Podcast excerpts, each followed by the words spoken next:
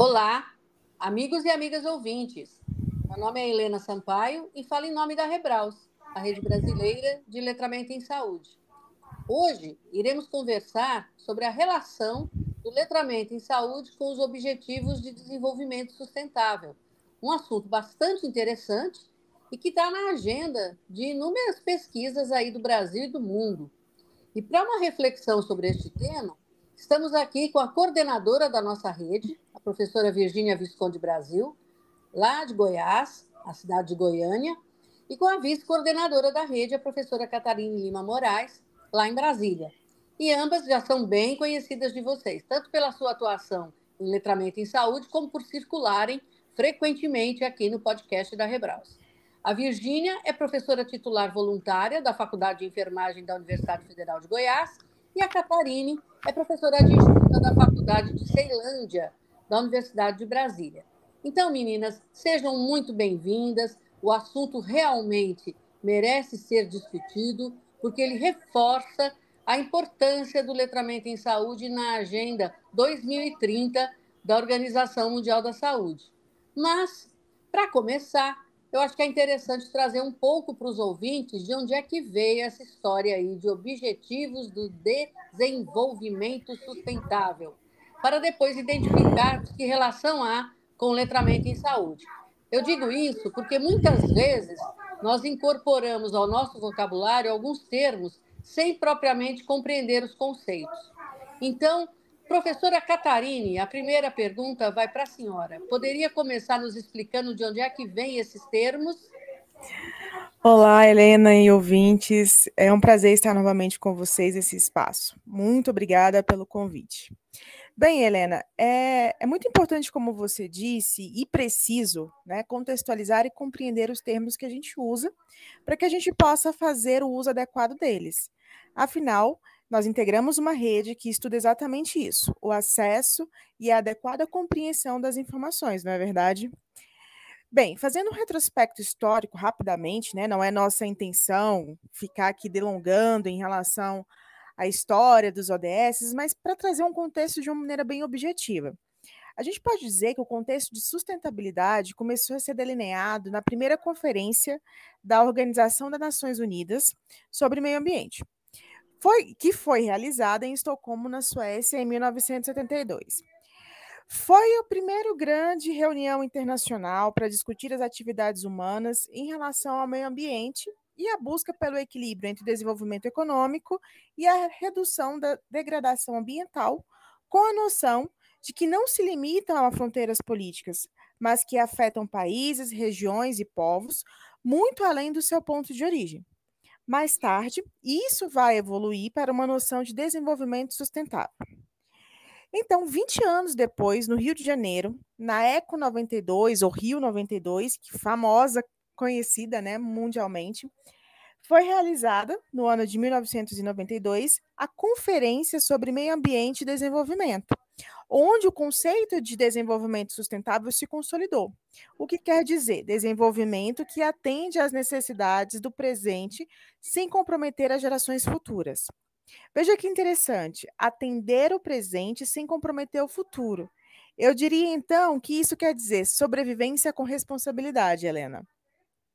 Passaram-se outros 20 anos até a Conferência das Nações Unidas sobre Desenvolvimento Sustentável, novamente no Brasil. Então, a gente percebe que o Brasil está no centro dessas discussões, chamada Rio Mais 20, realizada em 2012, que foi quando 193 Estados-membros da ONU discutiram sobre o desenvolvimento sustentável. Foi nessa ocasião que surgiram os ODS, como um plano de ação com objetivos globais a serem cumpridos até o ano de 2030, a fim de que todos os países crescessem e cooperassem com uma agenda de sustentabilidade. A intenção foi então produzir um conjunto de objetivos que conduzissem os governos, empresas e sociedades para todo o mundo que fosse mais sustentável e inclusivo. Serviram como orientação para países superarem os desafios mais urgentes, tanto ambientais, políticos como econômicos. Desde então, tendo havido um movimento global em prol da sustentabilidade. Pouco tempo depois, a Assembleia Geral das Nações Unidas defendeu quais seriam essas metas mundiais para que ninguém no mundo fosse deixado para trás, um grande slogan que a gente também conhece. E assim, em 2016, foram propostos aos líderes mundiais os 17 Objetivos do Desenvolvimento Sustentável, para que coletivamente a humanidade não dissociasse o crescimento econômico da pobreza, da desigualdade e das mudanças climáticas. Os 17 objetivos convergem entre si. Integram temas como consumo sustentável, mudanças climáticas, desigualdade econômica, inovação, diversidade, paz e justiça mas eles se desdobram ainda em 169 metas. E mais, possuem um prazo combinado a serem cumpridos até 2030, Helena. Um grande desafio pela frente. Uhum. Grande mesmo, meu bem, porque nós já estamos em final de 2023, né? Está bem pertinho o limite. Bom, bem interessante, Catarina, bem interessante mesmo. Né? Quer dizer, então, que a comunidade global ela prometeu 2030 das Nações Unidas em 2016. Eu me lembro disso. Comprometeram-se com a resolução transformando o nosso mundo, a Agenda 2030, para o desenvolvimento sustentável.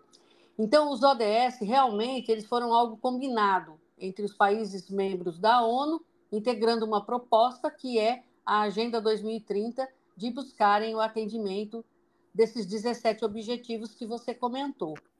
Aí eu fico imaginando é, o quanto que o nosso país, que é um dos países membros, já conseguiu percorrer até alcançar algum, alguns né, desses objetivos. Isso aí eu acho que vale a pena a gente voltar aqui um dia e começar a discutir especificamente essa parte.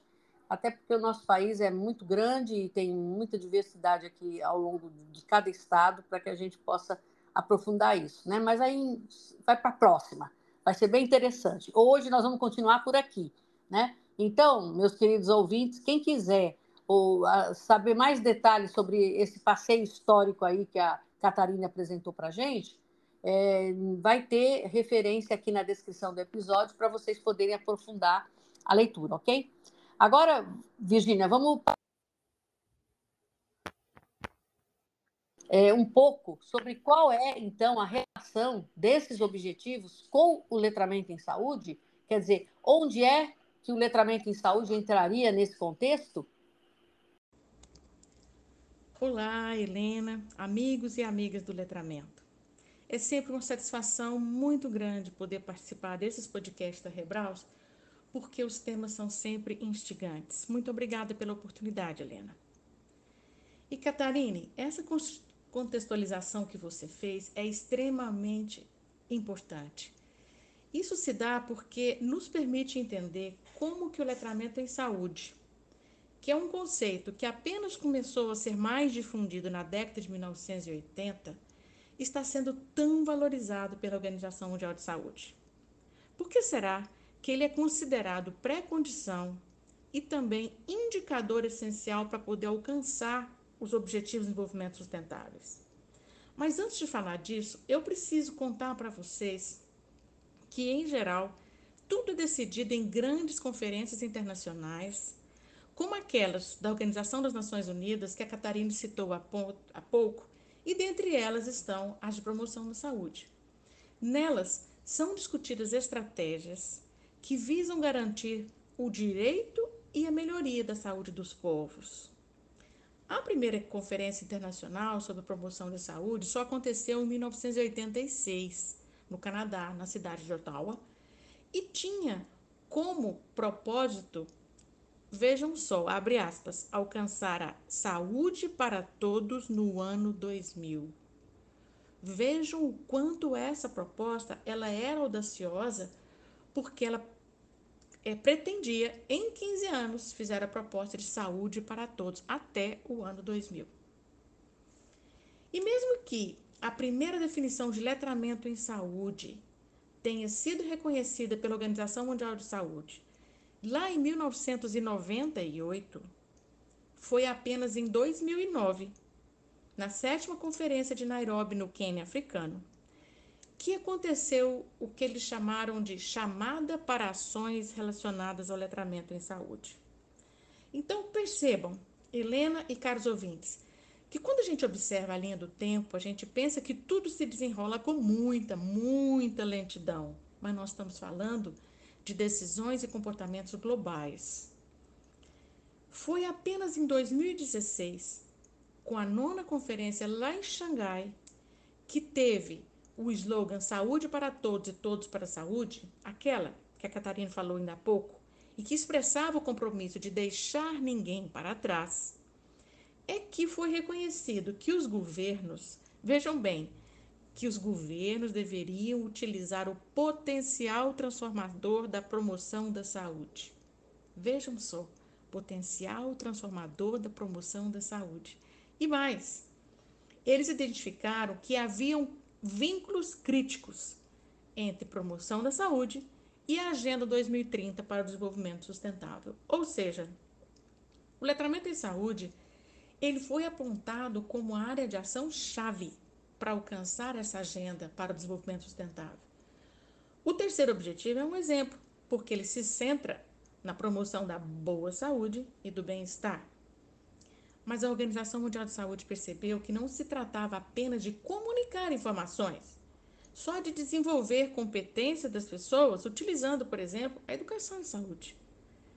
Ela identificou que era fundamental capacitar, sim, os cidadãos para que eles tivessem mais capacidade de acessar, compreender e usar a informação para uma vida saudável, para promover e manter tanto a sua saúde quanto aquela das pessoas que o cercavam. Junto com esse movimento, é claro que houve esforços da comunidade científica, e esses esforços estavam tentando definir e descrever o letramento em saúde na saúde pública. E foi aí que se confirmou que as competências e as habilidades de muitas populações elas eram inadequadas para poder lidar com as exigências e a complexidade, da, da saúde, dos sistemas e dos cuidados de saúde. Ou seja, se fazia necessário investir em estratégias de promoção da saúde, sim, para favorecer o desenvolvimento e letramento da saúde das pessoas, mas também era necessário investir no preparo dos profissionais para lidar com essa nova situação, porque eles também não haviam aprendido assim. De igual maneira, havia que se investir na redução da complexidade dos sistemas de saúde. Enfim, caros ouvintes, a Organização Mundial de Saúde posicionou o letramento em saúde como mecanismo-chave para cumprir o terceiro objetivo de desenvolvimento sustentável, saúde e bem-estar. E em um dos textos que você terão, vocês terão acesso aqui nesse podcast, ele foi escrito por Nata Menabdi, e lá está descrito que a boa saúde é a chave para sociedades produtivas. Eu vou repetir. A boa saúde é a chave para sociedades produtivas. Ela disse que pessoas saudáveis podem ir à escola, podem trabalhar e assim é menos provável que passem fome ou que vivam na pobreza. Vejam que fantástico! Pessoas saudáveis vão à escola e trabalham, não passam fome e é pouco provável que vivam na, sua, na pobreza. Então, Helena, grande parte da Agenda 2030 depende sim da melhoria da saúde. Mas observe que nós estamos falando de educação, de trabalho, de alimentação. Ou seja, a saúde sim, mas também depende das pessoas terem esperança de vida. E assim, investimentos e escolhas políticas são necessárias. E o Brasil urge em fazê-las. Nós precisamos tomar providências em relação ao nosso povo, em relação à nossa população que é tão sofrida e tão desigual nesse imenso país que nós moramos. É, exatamente, muito interessante. Se parar para pensar então nessa frase aí que você falou por último, Virgínia, realmente ela resume assim a importância, né, de se pensar no letramento em saúde como o elemento que pode fazer a diferença. Menina, eu, tô, eu fico tão entusiasmada, porque quanto mais eu estudo letramento, quanto mais eu escuto letramento, mais apaixonada eu vou ficando. Eu acredito que isso acontece com os ouvintes também. E assim, caros ouvintes, é muito importante para nós, pesquisadores e estudiosos do letramento em saúde, porque, como eu disse, reforça a importância da inclusão do tema nas agendas. e nos permite compreender a complexidade do letramento em saúde. É mais do que comunicar bem, ele envolve muito mais coisa. Mas aí, voltando à sua fala, Virginia, eu entendi que o letramento é transversal em vários ODS, não apenas no terceiro, que foi o que você explicitou da saúde e bem-estar, né? Então, Catarine, manda aí a continuação da nossa conversa, da nossa reflexão. É, em quais ODS é, isso acontece? Bem, Helena, é de uma maneira bem objetiva, né, no documento que a Virginia citou, da Nata Menabdi, é, não é a intenção que a gente vá destrinchar o artigo dela aqui nesse momento, mas é um spoiler, como eu costumo dizer. São apontados oito é, em oito objetivos do desenvolvimento sustentáveis que o letramento é transversal. Saúde e bem-estar, que é o terceiro, como a Virginia bem pontuou anteriormente, o mais óbvio. O objetivo 1, um, que é a erradicação da pobreza. O objetivo 2, fome e agricultura sustentável. O objetivo 4, educação de qualidade. O objetivo 8, trabalho decente e crescimento econômico. O objetivo 9, indústria, inovação e infraestrutura. O objetivo 10, redução das desigualdades. E, por fim, o 16, paz e instituições eficazes. Eu não consigo falar, né, como eu disse, todos os textos, é, mas é importante dizer que o letramento é responsabilidade e exige a ação de muitos setores. Virginia pontuou isso muito bem. Só por meio desta ação coordenada, né, é que a gente é beneficiado do letramento em saúde em todos os ODS e isso pode ser concretizado, porque os desafios são gigantes. E eu quero que vocês observem que em todos esses ODS que eu mencionei, desses oito, o letramento ele se põe naquilo que os, os estudiosos do letramento em saúde, na perspectiva de promoção de saúde, o traz como um resultado intermediário para grandes resultados. Isto é, na medida em que é oportunizado o desenvolvimento do letramento em saúde, eu tenho condições para melhorar os ODS, que seria o meu resultado final e, mais uma vez, reforça a percepção de letramento em saúde como um determinante social de saúde que é facilmente modificável e propulsor de mudanças nos demais. É como você disse, Helena, letramento em saúde não é só comunicação. A gente precisa ampliar a nossa visão e entender essa complexidade. Exatamente, maravilha. Exatamente. E cada episódio vai abrindo nosso campo de análise e entendimento do letramento em saúde. E aí a gente vai saindo da superficialidade do tema, não é? Porque nós todos estamos aprendendo ainda, né? principalmente aqui no Brasil. Então, a gente vai vendo os ganchos que vão fazendo. Inclusive, eu queria até aproveitar para fazer um outro gancho aqui, né? Eu ia sugerir que os nossos ouvintes ouçam novamente, para quem já ouviu, ou ouçam pela primeira vez, ainda quem não tiver ouvido, o nosso episódio sobre letramento em saúde planetária, que foi ao ar em 25 de agosto. Sabe por quê? Porque ele, ele, ele foi tratado de uma maneira muito direta, né? Letramento em saúde planetária, mas tudo que vocês falaram tem a ver com a questão de nós passarmos a pensar nesse subcampo, nesse subtema do letramento em saúde, que é o letramento em saúde planetária, que passa exatamente pela sustentabilidade. Então, é bem interessante, porque lá nós falamos de uma forma solta e dirigida especificamente para a parte conceitual, e eu acho que agora, ouvindo vocês, o ouvinte voltando lá, ele vai conseguir começar a fazer essas conexões entre o letramento em saúde planetária, do jeito que está naquele artigo que a gente fez a resenha, com mais essa discussão sobre os ODS. Então vai bem interessante. Eu vou colocar aqui na descrição do episódio também o nome direitinho do daquele episódio e a data para vocês poderem consultar mais rápido na hora que forem ver tudo que nós estamos é, pontuando na descrição do episódio, né? Bom, é, vamos, vamos lá. É, eu queria saber se vocês ainda querem, antes da gente encerrar, complementar alguma coisa.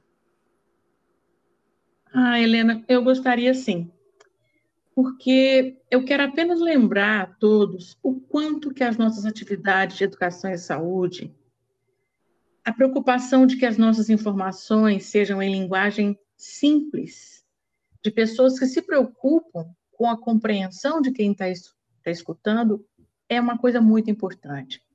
Porque isso significa que a gente está tentando fazer com que as pessoas se empoderem. para que elas tenham condições de tomar decisões informadas, decisões seguras. E isso é muito mais do que só ler um folheto, seguir uma prescrição médica. Importa dizer que, enquanto profissionais esse sistema, nós não melhoramos o letramento em saúde das pessoas. Nós só facilitamos essas oportunidades. O letramento em saúde é uma abordagem estratégica, é uma ferramenta para capacitar os cidadãos. E é claro, usa de várias formas de comunicação e ações que são tomadas por meio do sistema de saúde e várias outras políticas. E assim, à medida em que o tempo passa, as pessoas vão adquirindo mais e mais habilidades e vão se tornando competentes naquilo que lhes é próprio ou naquilo que tem relação com a comunidade em que elas vivem. E isso é fantástico, Helena. São cidadãos que estão exercendo o seu direito constitucional à saúde neste nosso país que tem tantas desigualdades. O letramento em saúde tem um potencial de estimular o envolvimento dos cidadãos. Olha que coisa legal, que dá argumentos para que as suas reivindicações sejam ouvidas e isso pode moldar qualquer ação comunitária e também a responsabilização do governo. Mas acontece que essas ações sozinhas são insuficientes. O letramento em saúde não é responsabilidade apenas dos indivíduos.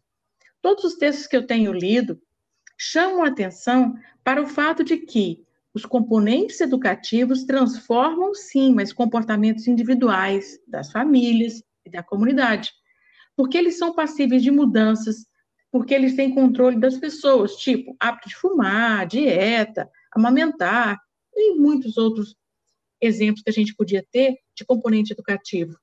Mas também existem os que a gente chama de determinantes gerais sobre as condições de vida, como habitação, saneamento, trabalho, oportunidades de educação ao longo da vida.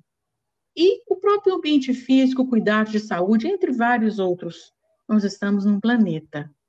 A maioria dos autores ressalta que, por isso, todas as estratégias devem ser fruto de políticas e de condições que são favoráveis ao desenvolvimento da saúde por meio de escolhas saudáveis das pessoas, para além do reforço na capacidade da ação dos indivíduos e das comunidades, existe algo maior, não é só o indivíduo. O melhor letramento vai promover a equidade em termos de acesso e oportunidade para a saúde. Ele ajuda a garantir que os sistemas de saúde usem informações claras, informações precisas, apropriadas e acessíveis para os mais diversos públicos. Havemos que envolver, Helena, formuladores de políticas e os sistemas como responsáveis pelo sucesso dessa empreitada. Não dá para ser no modo individual. E assim eu encerro no dia de hoje, Helena, e agradeço enormemente pela oportunidade de dividir essa conversa com você e com a Catarina. Muito bom. Muito importante isso que você falou para as nossas reflexões, sabe, Virginia? Muito importante mesmo. E, Catarina, queria acrescentar alguma coisa ainda? Sim, Helena, é, eu quero reforçar essa ideia que você trouxe para a gente, né? Que o letramento tem essa capacidade, que quanto mais a gente estuda, mais nós somos surpreendidos pelo seu potencial de alcance. É claro que a gente tem a noção e tem a, a certeza de que o letramento não é a salvação para todos os problemas de saúde, mas é uma maneira que a gente pode olhar para resolver alguns dos problemas ou parte de grandes problemas que a gente enfrenta é, nas nossas práticas como profissionais de saúde. Bem, a gente precisa trabalhar para níveis mais elevados de letramento em saúde da nossa população, para que isso gere impacto, né, e para que as políticas públicas que a gente tem tantas e tão boas, né, como a gente sempre tem reforçado aqui nos podcasts da Rebraus, nós temos excelentes políticas públicas. É, e talvez essas políticas públicas possam ser otimizadas quando a gente possuir ou quando a gente otimizar melhores condições de letramento em saúde para a nossa população. E, claro, como Virginia pontuou, que as nossas instituições de saúde também entrem nesse processo, se tornando amigas do letramento em saúde. Eu acho que isso é o nosso grande desafio agora. E para me despedir, eu quero fazer um convite, e aí é especial para os enfermeiros que ouvem os nossos podcasts. É, que participa e que participarão do 74º Congresso Brasileiro de Enfermagem no próximo mês de novembro, que vai acontecer presencialmente no Rio de Janeiro, na Universidade Estadual do Rio de Janeiro, na UERJ. Teremos como uma atividade pré-evento uma reunião temática com os entusiastas do letramento em saúde no dia 12 do 11, domingo, das 13 às 15 horas. Nessa reunião estaremos eu, Virgínia, remotamente, e a professora Margarete Zanqueta, além né, dos nossos convidados, que a gente estará muito feliz é, que vocês participem, quem puder, quem já tiver essa programação para estar no Rio de Janeiro nesse evento. A proposta é que a gente discuta sobre temas de pesquisas específicos da área da enfermagem, como o letramento pode ser aplicado na prática de enfermagem. Então, o convite está feito. É, e mais uma vez, muito obrigada pelo convite, Helena, de estar com vocês hoje discutindo sobre um assunto que, para nós, eu acho que fica claro o quanto nós somos apaixonadas pelo assunto. Muito obrigada. É isso aí. E, inclusive, esse seu convite para o Congresso de Enfermagem chama nós todos, né, para que a gente também pense na, na realização de eventos mais dirigidos para cada área de atuação na saúde, para que a gente possa re realmente discutir isso, né? discutir a aplicabilidade prática para as áreas específicas. Vocês vão estar discutindo de uma maneira mais dirigida para a enfermagem, mas abre a ideia, vamos copiar a ideia, que a gente tem que copiar tudo que é bom, né? É. Vamos copiar a ideia que a gente vai fazer isso para nutrição, para odontologia, para o serviço social, que atua também muito é, conosco na área da saúde, né? E fisioterapia, fonoaudiologia, terapia ocupacional e por aí vai, né? psicologia, não quero esquecer medicina, não quero esquecer de falar em nenhuma profissão. Só para dar alguns exemplos para que a gente possa, possa todo mundo pensar em quando tiver um evento, é, criar, quem tiver nas organizações desses eventos, criar uma sessão, criar uma mesa redonda, uma palestra, um mini curso, uma atividade pré-evento, criar alguma coisa que, que discuta isso. Eu acho que se a gente começar a fazer isso de uma forma mais, mais repetida, eu acredito que esse letramento que a gente tanto quer é o letramento que nós vamos conseguir em termos de desenvolvimento para o nosso país e, com certeza, se traduzir na elaboração de políticas públicas que levem realmente o letramento em saúde em consideração, né? Eu acho que é por aí, mais ou menos, que a gente tem que ir. Tem que aproveitar a tua ideia aí da, você está fazendo esse convite para a enfermagem para a gente pensar em nós outros também, né? Gente, eu assim amei, amei esse episódio. Eu acho que todo mundo que escutou é, amou também, né? É, foi muito importante e o que eu acho mais legal é porque nós, é, nós esse episódio aqui está indo ao ar agora, né? Início de novembro, mas assim é, ele tem tudo a ver com o fechamento com chave de ouro para outubro, que é o mês do letramento, né? Trazendo a, a a amplitude e a abrangência que o letramento em saúde tem no mundo. Então, eu acho que é um fecho de ouro para o mês de outubro, esse primeiro é, episódio de novembro. Né? Então, muitíssimo, muitíssimo obrigada, Virginia e Catarine. E vocês, queridos e queridas ouvintes, a gente aguarda vocês para o nosso próximo episódio. Até lá, Vamos continuar batalhando, vamos continuar aprofundando, vamos continuar conhecendo, vamos continuar interagindo em prol do letramento em saúde. Tchau, meninas. Virgínia, Catarine, muitíssimo obrigada. Tchau, tchau. Um abraço a todos. Um abraço.